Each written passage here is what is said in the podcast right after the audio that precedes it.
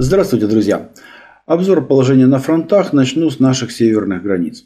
Продолжая минировать и укреплять позиции на севере, вооруженные силы хунты нахально перебрасывают оставленную нами и затрофеянную ими бронетехнику из Сумской области на фронт, не опасаясь ударов по железным дорогам и наглядно демонстрируя, что опасность наступления из Белгородчины, Курщины, Брянщины для них не в приоритете. Кстати, зря. Впрочем, тут генштаб хунты понять можно. Силы перебрасываются в том числе и под Купенск. Северо-восточнее Купенска ожесточеннейшие бои между Осколом и железной дорогой, которая ведет из Двуречного в Купенск. Это узкая полоса земли уже две недели является ареной ожесточенных боев. Противник постоянно обстреливает наши позиции с правого берега Оскола, не позволяя зачистить вот эту территорию по понятным причинам, потому что после этого, ну, скажем так, судьба Синьковки, находящейся где-то в 5-6 километрах от Купенска, будет предрешена. Ну а дальше подстанет, подстанет под вопрос и само существование группировки в Купенске. Южнее от Макеевки до Дебровы позиционные бои. Ничего принципиально не меняется. Местами мы вышли на реку Жеребец. В основном же ведем бои все там же, восточнее Макеевки, на западном выходе Балки Журавка, у Тернового, Торского, южнее Дебровы нам не удается выйти, в случае Северского Донца напротив Серебрянки. Но по другую сторону, вокруг Северска, тоже идут упорнейшие бои, все на тех же позициях, чуть западнее Белогоровки, на восточных окраинах Сполоровки, южнее Раздоловки.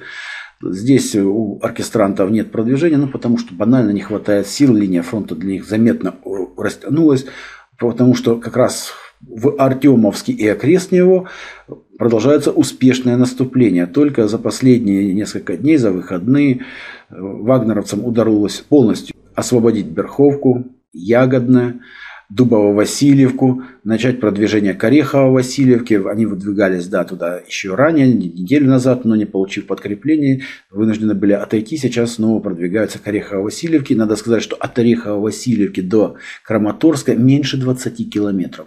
Да, там есть канал Северский Донец-Донбасс, который явно будет новым укрепрайоном хунты сейчас спешно оборудуется. Но вопрос, насколько это мощная преграда для наших вооруженных сил, зависит от того количества сил и средств, которые будут задействованы в этом наступлении. Надеюсь, что оно все-таки хотя бы весной начнется, раз не началось зимой. Вокруг самого Артемовского кольцо сжимается.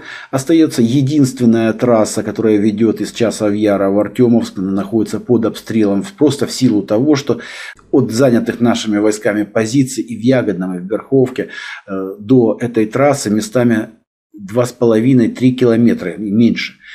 Постоянно выбивается техника, а проселочными дорогами, которые тоже сейчас под обстрелом, пользоваться практически невозможно, потому что в этом районе уже устойчиво плюсовая температура, плюс 4-6, а местами и 10 градусов, и ночные заморозки 0-3 не сковывают дороги, поэтому проехать по ним практически невозможно.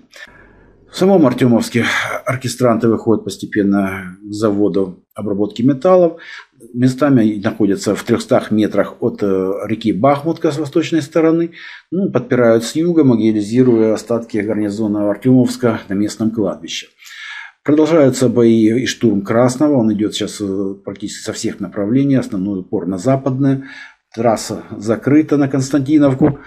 Противник постоянно в это село перебрасывает подкрепление, потому что следующий на очереди это Часов Яр. Ну и, собственно говоря, та же Константиновка, то есть единая цепь укрепрайонов здесь уже рушится на глазах. Еще южнее наши ведут э, наступательные действия очень медленно в районе Авдеевки, на юге Авдеевки. Взять северный маленький населенный пункт у нас не получается, поэтому идет захват пока взводно-опорных пунктов и медленное продвижение в Первомайском бои, в котором тоже продолжаются с прошлого года. Еще южнее, в Маринке, не менее ожесточенные бои, как вы видите на этих фотографиях. Танки бьют в упор с предельно малых дистанций на дальность буквально в 200-300 метров. Как, опять же, бои, как вы видите, идут в многоэтажной застройке, не только в частной, то есть продвинуться серьезно вглубь полностью, скажем, оставить позади центр проспект Дружбы не удается. Южнее Маринки нашим войскам удалось одним рывком дойти и занять, завязать бои на населенном пункте Победа на трассе на Угледар, но опять же, не получив подкрепления, вынуждены были отойти и сейчас перекрывают трассу южнее Маринки. В самом Угледаре упорнейшие бои, продвижение там сообщаются, но реально просто идут бои в дачной застройке. Взять многоэтажную нам никак не удается. По всему остальному фронту продолжаются артиллерийские дуэли, также продвижения нет. Противник бьет в глубину нашей обороны, и совершенно уже очевидно, что до тех пор, пока мы не отодвинем линию фронта до польской границы, это не прекратится. Ну, в общем, пока мы не уничтожим киевский режим что облегчается отчасти э, политикой Белого дома, который сообщил о том, что, цитата, вопрос о поставках истребителей F-16 не будет решен в обозримой перспективе. И еще одно, консульство США в Милане опубликовало изображение, на котором желто-блакитный прапор прикрывает флаг нацистской Германии. Подпись «Мы все знаем правду». Безусловно, американцы будут вопить, что сайт сломали, но мы действительно все и так знаем правду. На этом все. Всего вам доброго. До свидания. Thank you.